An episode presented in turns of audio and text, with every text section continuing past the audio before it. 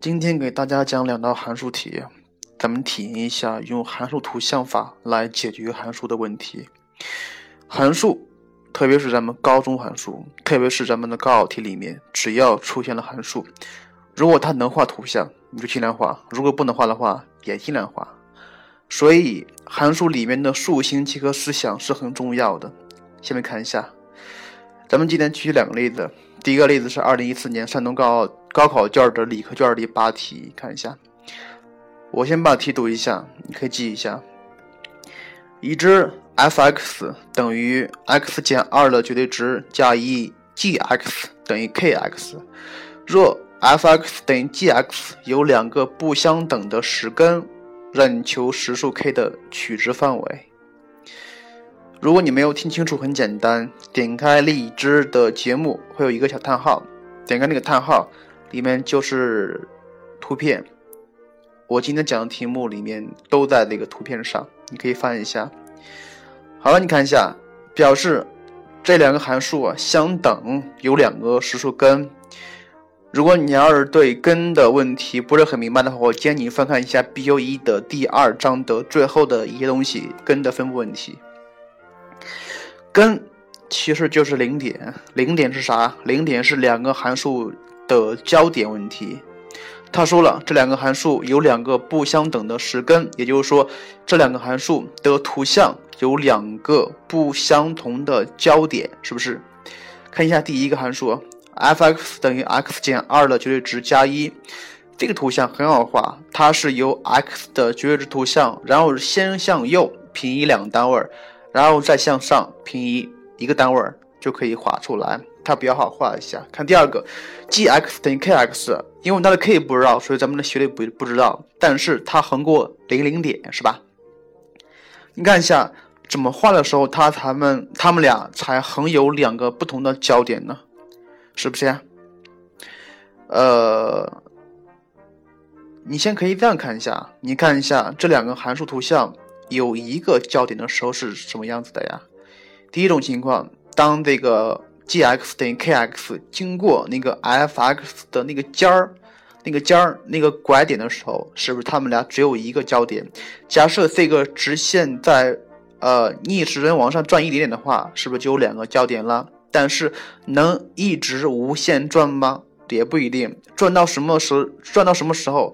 转到什么情况下才有两个焦点呢？很显然，转到与这个图像的右右边一部分，也呃，也就是说，呃，g(x) 等于 k(x) 转到与 f(x) 等于 x 减一平行的时候，它们是没有焦点的。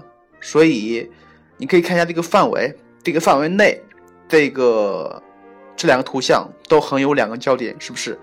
所以看一下，它让求 k 的范围其实是求这个过原点的直线的斜率的范围，是不是？所以这个我就不说了，你看图就看出来了。第一个就是说，当 g(x) 等于 k(x) 经过那个 f(x) 那个尖儿时，它横过二一这个点，是不是横过二一这个点？所以这个时候的斜率等于多少？斜率等于二分之一。然后再看一下，当那个 g(x) 等于 k(x) 与 f(x) 等于 x 减一平行时，它的 k 等于一，是不是等于 k 等于一？所以这个里边的 k 的范围是 k 大于二分之一小于一，而且都是开的，而且都是开的。在这里我需要说一下，只要是函数问题，第一反应，它如果能画图像，你把图像画画出来，然后再考虑函呃函数。在图像上是如何反映出来的？假设你看一下，假设 f 假设 f(x) 大于 g(x)，它表示啥呀？它表示 f(x) 图像横在 g(x) 的图像上面，是不是？好了，咱们再看第二个问题。第二个问题是二零一四年到二零一五年某个省份某个市的高三的练习，高三的最后一个选选择题。先说一点。如果是你是在做高三的卷子，或者是你在做高考题里面最后一个选做题不会做怎么办？蒙 C 蒙 C 蒙 C 啊，蒙 C 的概率有百分之六十的成功性。看一下这个题，我先把题读一遍：已知函数 f(x) 是定义在 R 上的奇函数 f 撇 x 小于零，并且 f 二等于负的二分之一，让你解不等式 x 乘以 f(x) 小于负一的解集。咱们在做这个题之前，先把题目的条件分析一下。他说了，它是定义在 R 上的奇函数。定义在 R 上的奇函数表示什么呀？表示它当 x 等于零时，y 等于零，就是横过零零点。又是奇函数，所以关于原点对原点对称。然后他就说了 f(px) 小于零表示什么呀？表示这个函数是单调递减的。在 R 上是单调递减、单调递减的，并且 f 二等于负的二分之一。这个时候，根据这些条件，你就可以大致画出一个图像了。图像不要求准确，只需要反映它给的特性就可以了。然后这个图像，我在这个图片上会配上，你可以自己看一下。它让解 f f(x)。它说它让你解 x 乘以 f(x) 小于负一，是不是？看一下，我如果把这个里面的 x 除过去，也就是说 f(x) 和负的 x 分之一的关系。但是有，但是有一点，因为它是不等式，所以不能直接除。因为你要除一个负数的话，它的符号就改变了，对不对？所以你要分情况除。当 x 大于零时，就可以直接除了，所以 f(x) 就小于负的 x 方。负的 x 分之一是不是？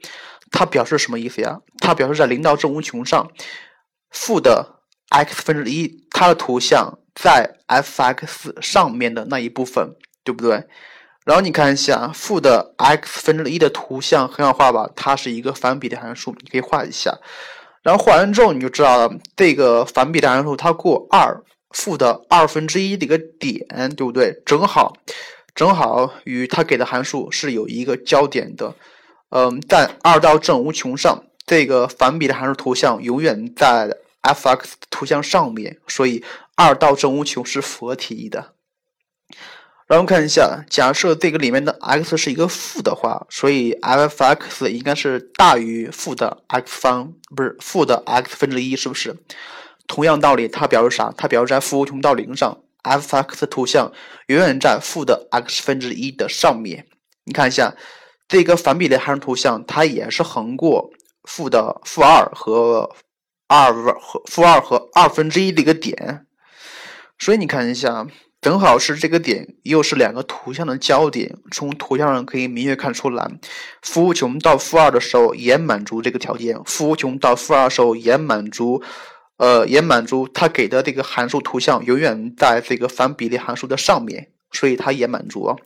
所以这个不等式的解集应该分为两个部分，一个是负无穷到负二，一个是二到正无穷。答案选 C。如果高考题里面的十一、十二题你都不会做怎么办？全蒙 C，肯定可以对一个。好了，今天的题目就讲到这儿，以后咱们继续讲。如果你要是在高考题或者在平时练习题里面有一些。一一呃，有一类知识点不会做的话，可以发给我，咱们可以通过在音频上进行交流一下。然后我的 QQ 号是二五八四四一五六三二五八四四一五六三，期待与你的交流啊！再见。更多节目，下载荔枝 FM 收听。